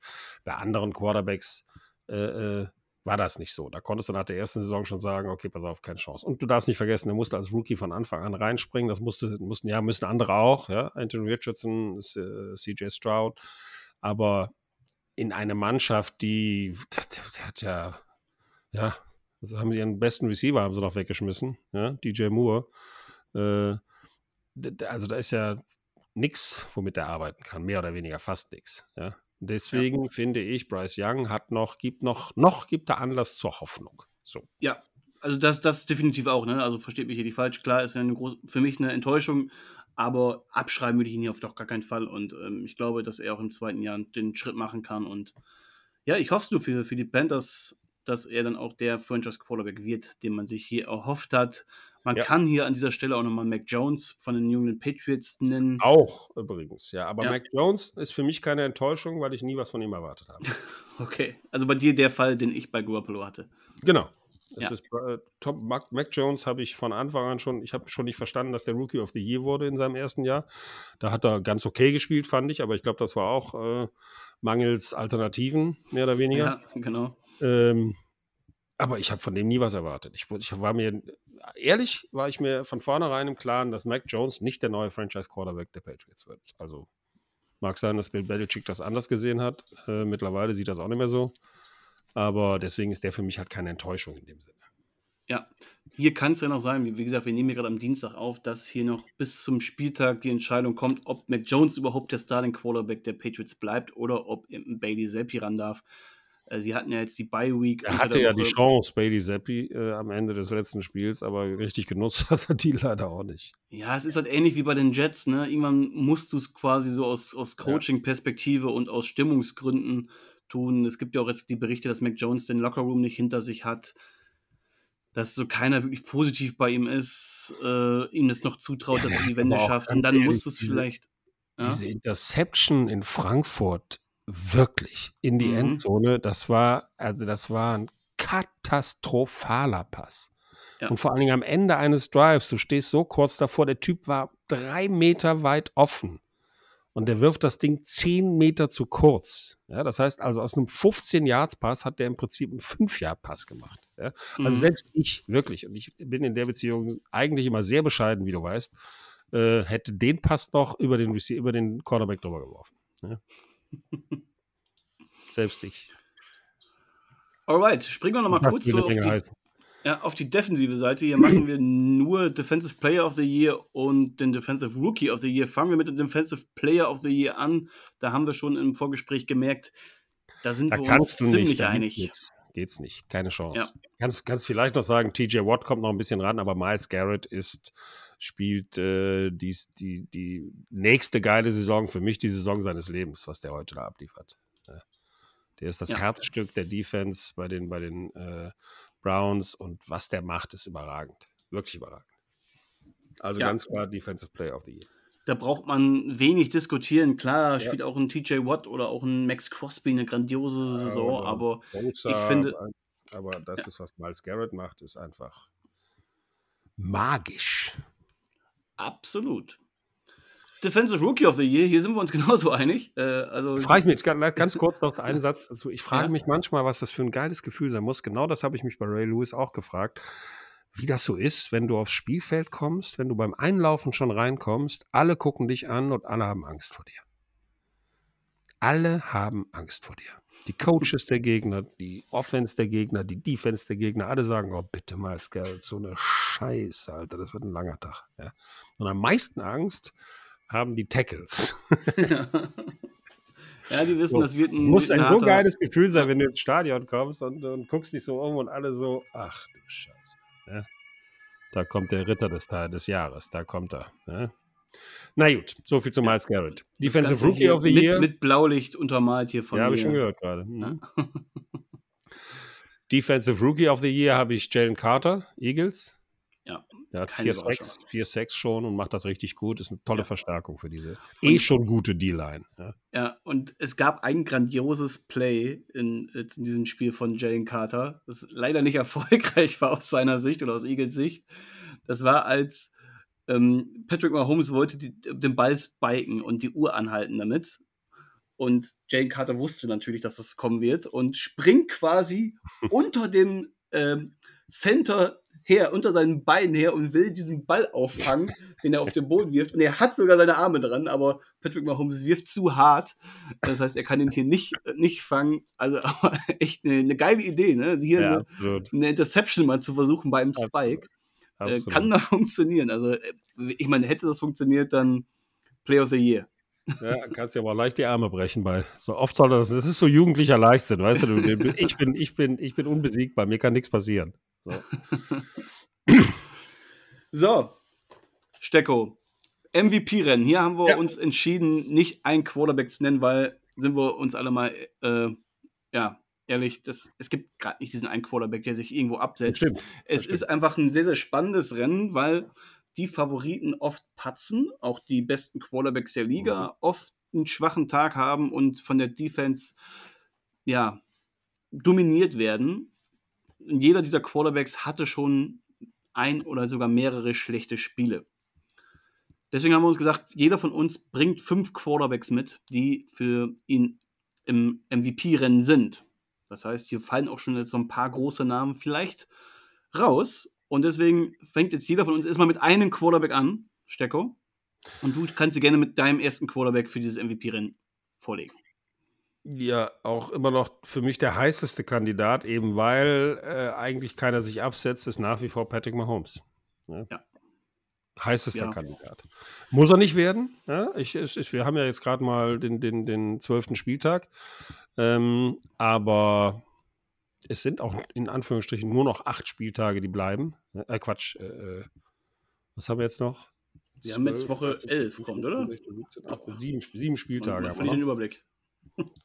Sieben ja. Spieltage haben wir noch und äh, Patrick Mahomes von, wie gesagt, es ist keiner, der so überragend ist dieses Jahr. Deswegen würde ich den immer noch äh, definitiv mit reinschmeißen. Ja, wie du sagst, ich meine, wenn keiner sich so wirklich absetzt, ist es automatisch Patrick Mahomes irgendwie, weil er ist einfach ja. immer noch der beste Quarterback der Liga, auch wenn er aktuell kein gutes Jahr hat oder kein, kein statistisch gesehen extremes Jahr oder für seine Verhältnisse. Ne? Er, er, hat immer noch ein super Jahr. Gerade, man merkt es einfach auch jetzt im Spiel gegen, der Eagles, gegen die Eagles. Der Typ ist unmöglich zu sacken. Den kriegst du nicht. Den kriegst du nicht gepackt, ja. weil der einfach immer wieder ausbricht, der einfach das Spiel perfekt liest, den Druck perfekt liest und immer wieder ausweicht. Ähm, deswegen ist er auch eher in Sachen Scramble Yards der, der Liga führende. Also der führt das an und auch in 90,4% aller Pressures ähm, werden nicht zu einem Sack bei ihm. Also auch das ist ein Liga-Bestwerk. Es ist unmöglich, ihn zu greifen, weil der Typ einfach so intelligent spielt und wenn dann auch mal seine Receiver endlich mal wieder auf sein Niveau ankommen, dann kommt auch wieder diese Mahomes Magic. Spätestens in den Playoffs werden wir sie sicherlich sehen. Deswegen ist Mahomes auch für mich hier ein Quarterback äh, im MVP-Rennen natürlich. Also auch hier Stich. Deswegen dass du einfach mal dein zwei. Oder soll ich da mein zwei, ja, zweiten Quarterback? Mein zweiter Quarterback ist Lamar Jackson. Klar. Musst du ja nennen, er spielt für mich seine individuell beste Saison und das mit seiner MVP-Saison eingeschlossen. Für mich ist er hier nochmal einen Schritt besser, weil er einfach als Passer ja, mehr als einen Schritt gemacht hat. Er ist als Passer auch in der Elite angekommen und dazu eben das, was er am Boden machen kann. Ja, da sind diese Stats ein bisschen zurückgegangen, aber auch, weil er einfach hier intelligenter ist. Ne? Er macht, muss nicht mehr jeden Short Yardage Touchdown selbst machen innerhalb der fünf, sondern er gibt hier clevererweise den Ball seinen Running Backs, die dann die Lorbeeren einstreichen. Aber Lamar Jackson ist es, der die Offense dahin führt und hier einfach als intelligenter Quarterback, als Franchise-Player, was er ist, und hier intelligent genug ist zu sagen, ich bin unser Franchise-Player, ich darf mich nicht verletzen und hier den Ball abgeben. Deswegen ist für mich Lamar Jackson vielleicht sogar Stand jetzt der Favorit. Ich finde, Lamar Jackson ist im Moment noch die Nummer eins Tatsächlich. Aus, okay, aus cool. den Gründen, die du gerade gesagt hast. Definitiv. Okay. Nummer 1 Anwärter. Wenn ja. du nur, nur auf Quarterbacks gehst. Ich finde, Mahomes und Jackson musste man in dieser Debatte bisher nennen. Ich glaube sogar, ich, glaube sogar, ich würde noch einen Schritt weiter gehen. Einer von beiden wird es am Ende. Okay. Aber dahinter gibt es trotzdem noch ein paar, die ja. sich ja anstellen dürfen. Aber es wird ein bisschen schwieriger, jetzt hier die Quarterbacks zu nennen. Ich glaube, dass jetzt kommen ein paar Unterschiede bei uns. Wer ist dein dritter Quarterback? Tua. Tua Tagovailoa, okay. Den habe ich zum Beispiel nicht drin. Warum ist er es für dich? Ja, weil der, weil der halt von den Statistiken her ist der, ist der so weit vorne, dass du den, finde ich, nicht rauslassen kannst aus diesem Rennen. Ja? Und der, der ist, hat sich nochmal verbessert zu den letzten Jahren, spielt, spielt nochmal eine bessere Saison. Klar, die Dolphins haben auch das eine oder andere Ding äh, relativ sagen und klanglos verloren, aber das haben andere Teams auch. Deswegen, der hat mit, allein aufgrund seiner Statistiken hat der eine absolute Berechtigung. Ja, ähm, klar, also tote Stats führt er überall mit die Liga an, ist nach äh, Total Yards, also Passing Yards Platz 2 hinter Sam Howell hat hinter Josh Allen die meisten Touchdowns Sam geworfen. Howell ist auch geil, ne? Ja. Dass er hinter Sam Howell ist. also wie der sich da reingemogelt hat. Aber auch er. das ist bodenlos, aber Sam Howell. So geil. Ja. Auch nach EPA per Play ist, ist Tour überall mit in der Elite, aber ich finde, gerade in den Spielen, wo es drauf ankommt, wo man ein Tour braucht, wo diese Offense limitiert wird, da wird halt einfach auch zu oft Tour limitiert. Man kann ihn verteidigen, man weiß, wie man ihn verteidigen kann, nimm ihm den Rhythmus, nimm ihm das Timing und das macht ihn für mich nicht zu einem MVP, also eben zu einem Most Valuable Player, weil er In dieser Saison Moment, schon, finde ich. Ja, zu wenig für mich. Weil da gibt es andere Quarterbacks, die ein ähnliches. Ja. In der ja, ähnlichen also, Situation so, wir schmeißen sind. jetzt einfach mal, wir schmeißen jetzt ein paar Namen rein, aber ich ja. sehe, das ist schon, da ist schon eine größere Lücke zwischen Jackson, Mahomes und Tua. Ja. Also der wirkt nicht, glaube ich. Ja. So. Also ich habe hier mal einen Vergleichsquarterback als Gegenangebot zu nennen, Stecko, äh, den ich nämlich mit drin habe, und das ist Brock Purdy. Weil auch uh. die vergleicht man ja oft auch so, ich meine, auch so, so ein Jared Goff wird auch in diese Debatte reingepackt mit eben diesem Game Manager Plus. Und Brock Purdy gehört da auch zu. Der, ich meine, die haben hier die bestdesignte Offense der Liga, die halt sehr Quarterback-freundlich ist. Das muss man immer wieder sagen. Trotzdem spielt Brock Purdy in diesen Umständen so gut und gibt dieser Offense darüber hinaus noch so viel mehr, eben weil er athletisch ist. Er kann ausbrechen, er kann auch mal selber scramblen, er kann, er nimmt diese Risikopässe, er nimmt enge Fenster, was hin und wieder daneben geht, aber trotzdem, er hat das beste EPA per Play, die höchste Success Rate aller Quarterbacks. Da sind auch Offense-Statistiken, nicht reine Quarterback-Statistiken. Trotzdem sieht man ja, wie Purdy darin spielt. Er hat die viertbeste Completion Rate, die viertbeste Completion Percentage over Expectation. Auch das ist hier ein Wert, der dann für den Quarterback spricht. Und jetzt zuletzt gegen die Bucks hatte er als erster Niners Quarterback seit Joe Montana ein perfektes Quarterback Rating.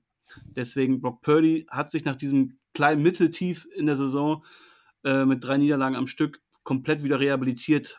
Der Typ spielt richtig gut und deswegen ist er für mich auch im MVP-Rennen. Ja, sehe ich genauso.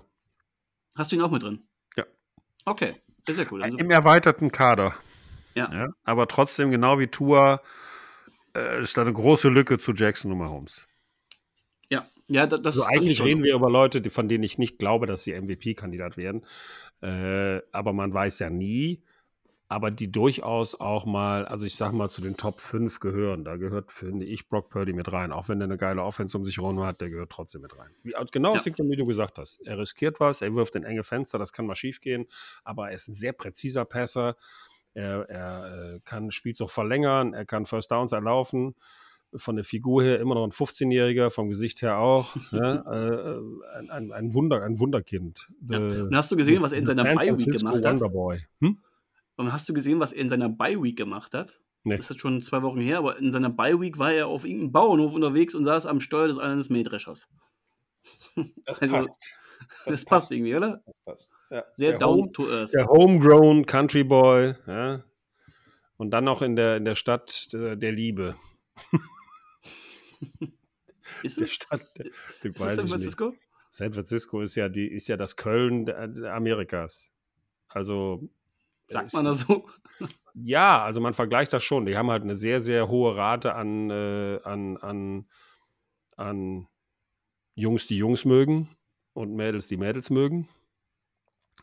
Und äh, es ist, sie gelten als Freigeister schon. Also San Francisco ist eine Stadt, die, die, so, da sind so die meisten Freigeister. Und von Köln sagt man das ja auch. Also wenn du, du findest kaum eine tolerantere Stadt in Deutschland, finde ich, als Kölner, als Köln. Ja? Kölner sind die tolerantesten Menschen der Welt, die, die sagen, hey, mach, was du willst, ja, du bist, wie du bist, kütt, wie du kütt. Ähm, und da ist San Francisco schon ziemlich ähnlich, finde ich. Und das war, okay. die, waren, die waren die Begründer der Flower Power Zeit auch damals. Ja, so, ja, Begründer nicht vielleicht, aber schon relativ stark ausgeprägt. Das war alles vor meiner auch Zeit. Sein, dass ich dir völligen Blödsinn erzähle, aber ich habe das so in Erinnerung. Ich habe das so in Erinnerung. Und wie so oft, wenn du völligen Blödsinn erzählst, moderiere ich das ganz naja, souverän so ab. so viel Blödsinn war es jetzt. Nee, das stimmt. Man könnte natürlich auch äh, sagen, Köln ist das San Francisco von Deutschland als umgekehrt, aber es ist so. Ja? Okay, so, kleiner Exkurs. Du hast jetzt deine schon vier Quarterbacks genannt mit Mahomes, Jackson, Tour und Purdy. Ich habe erst drei mit Mahomes, Jackson und Purdy und darf deswegen jetzt meinen vierten nennen. Und der wird dich vielleicht ein wenig überraschen, aber ich finde, der gehört aktuell da einfach rein. Du sagst, jetzt er, nicht, du sagst nicht den Typen aus Buffalo, oder? Ähm, ich sage den Typen aus Dallas, nämlich Dak Prescott. Ach er spielt, Scheiße. Er spielt ebenfalls seine beste Saison, aber auf einem ganz, ganz hohen Niveau. Ähm, ja, er hat am Anfang der Saison noch so ein paar Fehler drin, aber trotzdem gehört, ist er jetzt der Quarterback mit der niedrigste Turnover-worthy Throw Rate. Also machst die wenigsten Fehler laut PFF mit 1,7 Prozent und hat zeitgleich aber die drittgrößte Big Time Throw Rate mit 6,2 Prozent. Nur Purdy und Hertz haben hier mehr. Also, das zeigt eigentlich, und die haben eben eine viel höhere Turn Turnover-worthy Throw Rate, aber das ist ein grauenvoller Begriff. Aber der Prescott spielt gerade überragend, er hat einen richtig guten Lauf, er spielt souverän, fehlerlos und hat einfach die richtig geilen Arm. Das muss man ihm einfach wieder lassen. Und aktuell sind die Umstände perfekt um ihn herum. Das läuft einfach. Und dann spielt auch Dak Prescott auf einem Elite-Niveau. Und deswegen ist er für mich gerade in den Top 5 und gehört gerade in diesem MVP-Rennen dazu. Wenn er so weitermacht, muss man ihn zweifellos wieder da Stimmen bekommen. Ja, kann man so sagen. Andererseits äh, hast du das genau richtig ausgedrückt. Es, stimmt halt alles drumherum. Ja? Und lass ja, da mal. Tut ja bei Purdy, tut ja beim Purdy gerade auch. Ja, ne? also. aber ich, also ich, Jack Prescott, der muss, der muss erst, der, der muss mir beweisen, dass er in den Playoffs Spiele gewinnen kann gegen Gegner, die ebenbürtig oder stärker sind. Das machen, aber, nämlich, das machen nämlich die wirklich großen Quarterbacks. Ja? Aber MVP ist halt Regular Season. Da ja, ich weiß. Da muss er halt in der Regular Season, in der, auch in der Regular Season hat er es oft nicht bewiesen, sagen wir mal so. Ja. Ja, ich meine, jetzt die kritischen Spiele, auch das gegen die Eagles, verloren, aber auch da hat Prescott ein richtig gutes Spiel gemacht. Ne? Also an ihm lag es da definitiv nicht. Für mich hat er gerade ein richtig gutes Jahr, sein, sein Karrierejahr überhaupt. Ja. Und das haben ihm die wenigsten nach dem letzten Jahr zugetraut. Vor allem eben, weil er da Interception Leader und das hat er abgestellt. Ja. Es ist einfach. Ja und ja, richtig, aber trotzdem gehört er mich. Ich, ich würde ihn da nicht reinnehmen. Aber gut, das ist ja, das ist okay. ja durchaus dein Ding. Ja. Dein fünfter Quarterback-Stecker. Ja, du musst ihn halt nennen. Äh, er spielt auch gut, definitiv. Auch der nur erweiterter Kader, aber ähnlich wie Dak Prescott, Jalen Hurts spielt die zweite richtig gute Saison, ist äh, mitverantwortlich für den Erfolg der Eagles, klar, aber ist äh, trotzdem, finde ich, ist auch der noch ist, ist da eine, eine, relativ entspannte Lücke zu Mahomes und, und, Jackson. Aber der ist, den musst du einfach mit reinnehmen in diese, in diese MVP-Kandidaten, weil er einfach auch sehr, sehr erfolgreich ist. Ja, ich meine, der Record gibt ihnen recht. Sie stehen jetzt als einziges Team mit 9 und 1. Mhm. Die gewinnen ihre Spiele. Es ist noch relativ glanzlos, gerade auf offensiver Seite und auch glanzlos von Jalen Hurts. Er spielt nichts auf dem Level, dem er letztes Jahr, auf dem er letztes Jahr gespielt hat. Trotzdem spielt er gut. Für mich ist er aber nicht in den Top 5. Ähm, ich hätte da sogar noch einen weiteren Quarterback vor ihm, aber mein letzter Quarterback ist, und da habe ich gerade schon bei dir rausgehört, den findest du kontrovers. Es ist der Mann aus Buffalo, Stecko. Es ist tatsächlich Josh Allen. Ich musste ihn hier noch mit reinnehmen, auch wenn es kontrovers ist aufgrund seiner vielen Interceptions. Er hat zwölf Stück, damit führt er die Liga an. Ja, er hat aber auch zeitgleich die meisten Touchdowns und gerade wenn man sich so mal ein bisschen in die Advanced Stats reinliest, Allen hat nur eine Turnover-worthy Throw Rate, weil da komme ich wieder mit diesem Scheißbegriff, von 2,4 Prozent. Das ist Platz 7 der Liga. Also das ist richtig, richtig gut. Und das zeigt auch einfach, dass viele Interceptions nicht unbedingt nur auf seine Kappe gehen. Er ja. macht auch Fehler, ja, ja aber wir haben jetzt auch dieses Jahr. War deflectete Bälle dabei und. Genau, ja. Und Drop, oft. Droppt in die Luft und ein anderer hat den gefangen. Ja, das stimmt schon. Genau, so, sowas erstens. Und so zweitens. Fünf, Stück, fünf, sechs Stück kannst du davon abziehen. Ja, und, und zweitens sind es auch diese lange Third Downs vom, aus dem Mittelfeld einfach mal tief geworfen, gibt deinem Receiver mal eine Chance. Vielleicht kriegst du die PI oder du ja, kriegst eben das, das lange Play und dann wird es abgefangen. Ja, kannst ja. auch panten oder einen langen genau. Pass werfen, so nach ja. dem Motto. Ja. Des, deswegen hat Josh Allen so viele Interceptions. Ja, er spielt trotzdem nicht so gut, wie man sich von ihm erhofft hat. Das liegt an kompletten Bills-Teams. Team, ne? defensiv enttäuscht gerade, weil du viele Verletzungen hast. Ja, aber das hat er früher, das hat, das hat, Josh Allen aber früher ausgeglichen. Also er war auch ein Quarterback, der ein Team alleine tragen konnte. Und deswegen ja. finde ich, dieses Jahr gehört er dieses Jahr nicht herein, weil das nicht tut, dieses Jahr. Also nicht, nicht in jedem Spiel, ja. Ich meine, sonst hätten sie nicht diese fünf Niederlagen, aber jetzt das letzte Spiel jetzt wieder gegen die Jets hat er das Ruder wieder an sich gerissen und hat auch oft als Game Manager agiert. Das war ja der Fehler in, in Woche 1 gegen die Jets, wo er zu aggressiv war, obwohl sie hier Rogers verloren hatten, wo er einfach das Spiel hätte verwalten müssen. Das hat er jetzt gerade am Anfang des Spiels gegen die Jets gemacht, ehe man sie dann am Ende dann doch komplett auseinandergenommen hat. Und ich glaube jetzt, also vielleicht lag es wirklich viel an Ken Dorsey, dass man hier einfach nicht auf einer Wellenlänge war, dass, dass da einfach die Chemie nicht gestimmt hat und ich hoffe für die Bills, dass, dass das Ganze jetzt mit Joe Brady wieder in die richtige Richtung geht und man sich jetzt hier im letzten Saisondrittel wieder als das Team, gerade auf offensiver Seite, ähm, ja, beweist, was man sich vor der Saison erhofft hat. Man ist immer noch voll mit dabei, jetzt steht man 6 und 5, die Division ist definitiv noch nicht verloren. Äh, als Wildcard-Team sollten sie eines der Favoriten sein. Und dann in den Playoffs, wenn Josh Allen da einen guten Tag hat, dann wird es für, für jedes Team böse.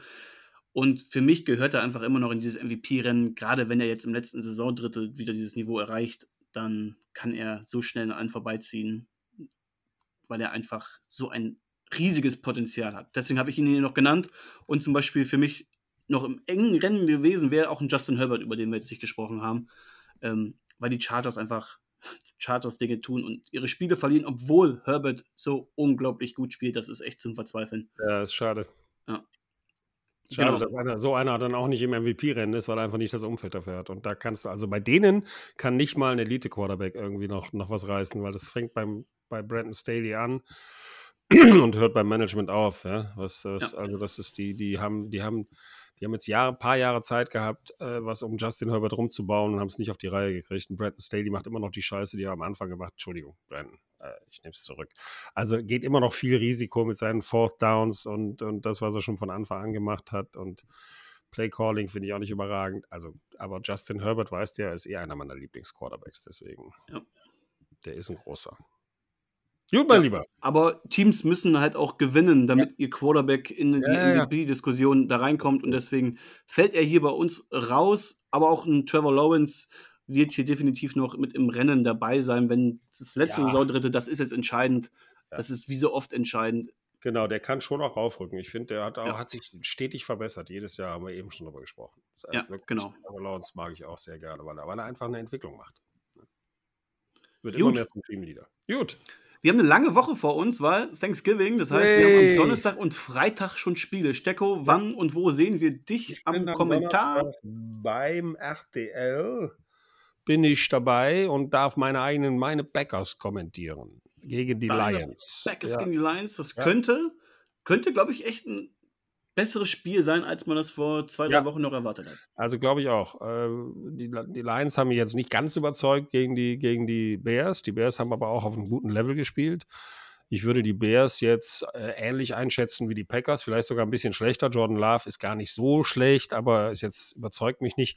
Ich bin bei den Packers völlig entspannt. Also das wird mich kein bisschen berühren, wenn ich das Spiel kommentiere, weil äh, zum einen gönne ich den Detroit Lions mehr als nur äh, also ich gönne denen von ganzem Herzen, dass sie die Division gewinnen und die Playoffs einziehen, weil sie es einfach verdient haben, weil sie so ewig drauf warten mussten.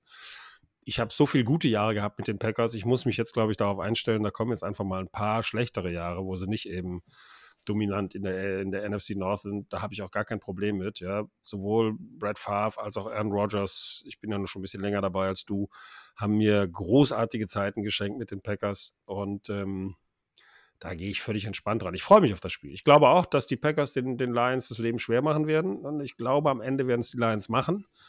Äh, ähnlich wie bei den Bears. Manchmal brauchst du auch ein bisschen Glück, aber ich freue mich tierisch drauf, dass ich das Spiel machen kann. Das ist das frühe Spiel am Donnerstagabend, Thanksgiving. Let's go! 18.30 geht schon los. Also hier nicht 19 Uhr, sondern 18.30 Uhr einschalten, bevor ihr da das erste Viertel schon verpasst auf RTL mit ja, unserem und schon Stecker. 18 Uhr beim, beim RTL Plus schon reinschauen, wenn ihr das habt. Äh, da kommt nämlich der Vorlauf dann. Ja, genau. Ah, oder der kommt vielleicht sogar bei RTL, weil die sind ja dann. Ja, mal, mal schauen. Klären wir doch. dann am Freitag Sideline Magazin. Yes. Läuft auch, trotz, obwohl jetzt, jetzt hier. Natürlich auch. Es gibt ja, ja, drei Spiele am Donnerstag, mhm. am Thanksgiving. Also da haben wir eine Menge zu bereden und werden uns da konsequent auf diesen, diesen Donnerstag. Das ist ja normal, nehmen wir ja immer das Thursday Night Game fassen das zusammen mit Stimmen und allem, aber jetzt werden wir uns dann äh, komplett damit beschäftigen. mit dem, mit dem Thanksgiving-Tag. Das wird wahrscheinlich fast die ganze Sendung ausfüllen. Da freue ich mich auch schon drauf. Ja, weil nämlich nach dem Lions-Packers-Spiel kommen noch die Cowboys gegen die Commanders und die 49er sind zu Gast bei den Seahawks. Also auch geile Division-Duelle. Ja. Dann am Freitag haben wir auch noch ein Spiel. Äh, die Jets yes, gegen die Dolphins. Ja, und dann geht's am Sonntag, da bist du aber auch, bist du da auch im Einsatz oder hast du dann Sonntag dafür Sonntag frei? Sonntag bin ich auch wieder im Einsatz. Mhm. Weißt du schon, welches Spiel? Nee. Okay. Aber auch da gibt es ein paar geile Spiele. Äh, zum Beispiel im Late Window, 10.25 Uhr, Philadelphia Eagles gegen die Buffalo Bills. Das yes. ist uh, gerade für die Bills richtig ja. kritisch. Das müssen sie gewinnen. Ne? Wir haben ja letzte Woche schon darüber gesprochen, dass sie jetzt diesen Monsterlauf haben mit ja. Eagles, Chiefs, Cowboys dann müssen sie zwei Siege rausholen. Ja. Sonst wird es richtig, richtig eng für, für ihre Playoff-Ambitionen. Ja. Und ein Spiel, was man sich auch definitiv angucken muss, im frühen Slot um 19 Uhr die Texans gegen die Jaguars. Ein Duell um die Division-Krone. Die 7 und 3 Jaguars gegen die 6 und 4 Texans. Wird die geil. Texans könnten hier die Division nochmal wieder richtig offen machen. Yes. Okay. Thanksgiving, Stecko, letzte Frage. Wofür bist du dankbar? Ich bin sehr dankbar, tatsächlich, das ist aber auch meinem Alter entsprechend, äh, dass ich gesund bin und dass meine Familie gesund ist, dass meine Frau gesund ist, meine Kinder gesund sind, meine Mama noch da ist mit 87 und ich bin dankbar dafür, dass ich noch das machen darf, was ich am allerliebsten mache, nämlich über Football reden. Das, das hat sich jetzt ganz, das hat sich ein bisschen pathetisch angehört jetzt, ne? Ja, das ist Aber schon okay. fast zu schnulzig, um damit rauszugehen. Deswegen sage ich noch, ich bin dankbar für diese geile Jacke, Stecko. Du hast sie doch gar nicht kommentiert. Guck dir das, das mal an. Die ist so schlimm, so schlimm. Das ist so genial. Diese Jacke hat vier wundervolle Farben. 70er Jahre Seidenblouson. Oh ja. die ist so unfassbar hässlich. Das ist geil. Ich gucke da schon die ganze Zeit drauf und ich habe immer gedacht, verkleiner bitte dein Bild. Ich kann diese Jacke nicht mehr angucken. Die ist so. Nee, Gott, ist, ist oh, gehst du damit auf die Straße oder gehst du nur ins Bett damit? Damit gehe ich auch auf die Straße, natürlich. mir, ich, mir ist nichts peinlich, das weißt du doch.